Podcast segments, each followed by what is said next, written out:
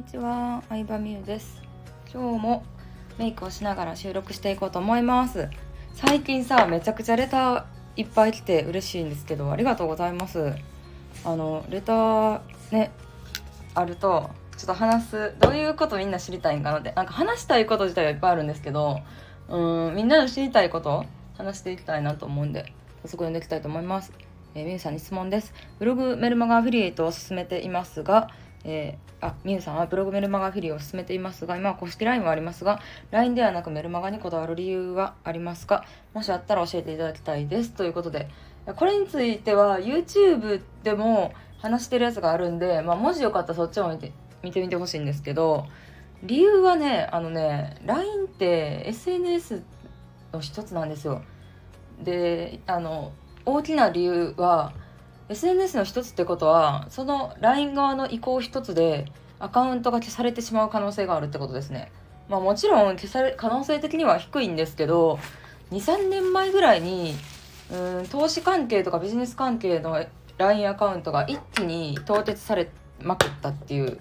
時期があったりして、まあ、可能性的にはジャンルによってはゼロではないのかなっていうところですね。でそれに対してメルマガっていうのはあのお客さんに、えー名前とかメールアドレスとか登録してもらうじゃないですか。ちゃんとバックアップを取ってデータとして取っておけばあのまた別のメルマガスタンドとかに移行しても始めることができるんですよね。でまあ、その反面さっき言ったみたいに LINE っていうのはうん例えばインスタとか YouTube と同じような感じでその LINE っていうシステムの中でしか見れないじゃないですか。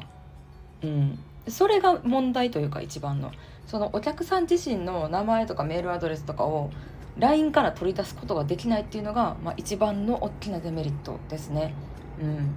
そうそうそう。でもしこの後この時代が変わってさ LINE じゃなくて別のツールになったって時に別のやつ始めたんでこっち登録してくださいって言わないとダメなんですね。でもメルマガスタンドやとうーんまあそのメルマガスタンドがサービス終了ってなるとしてもあのデータさえバックアップを取っておけば別のメルマガスタンドで始めれるっていうところですかね。なので、まあ、YouTuber とかで YouTube しかやってないとかってなるとさもしその YouTube アカウントがバーンされたりしたらどんなチャンネル登録100万とかあったとしてもまあねあの戻すことができない。100%は絶対戻らないので、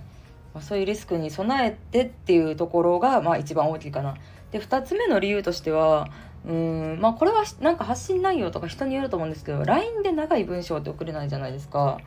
結構短いお知らせしか送れへんから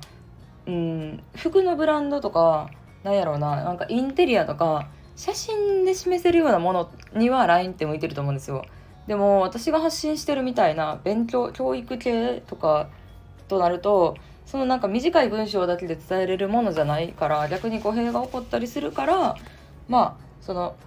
ねあのメルマガで長い文章を送るっていうのが私は好きかなって感じですね。うん、で LINE 集客も私自身も使ってたこともあったしあの実際どっちもやってるんですけどでもやっぱ LINE だけで登録してくれた人って文章を読むのが苦手な人が多い印象はすごいありますね。うん、ブログから来てくれたお客さんは割と文章長い本読むの好きやったりとか文章読める人が多い気がするんで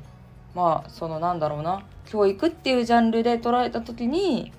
うんやっぱ伸びやすい人は多いなと思いますね。TikTok とかでね集客する人とかも最近増えててまあそれは全然ねあの流行りに乗ってバズるからいいことだとは思うんですけどでもやっぱ TikTok で集客するとうーんなんかちょっと難しいことを言うとついてこれなくなるお客さんが多いっていうのはちょいちょい聞いたりはしますね。はいということで今日は全然ちょっと 全然違う TikTok の話とかになったんですけどなんでなんで LINE じゃなくメルマガなんですかという話でした。まあ、メルマガ時代遅れとか言う人いますけどうーんまあ確かにそうかもしれないですけどでもメルマガがなくなることはないじゃないですか。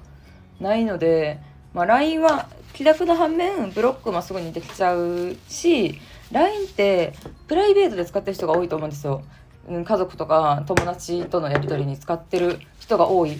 中であのうんまあ例えば私みたいなビジネス系の LINE って結構プライベートと仕事を分けたい人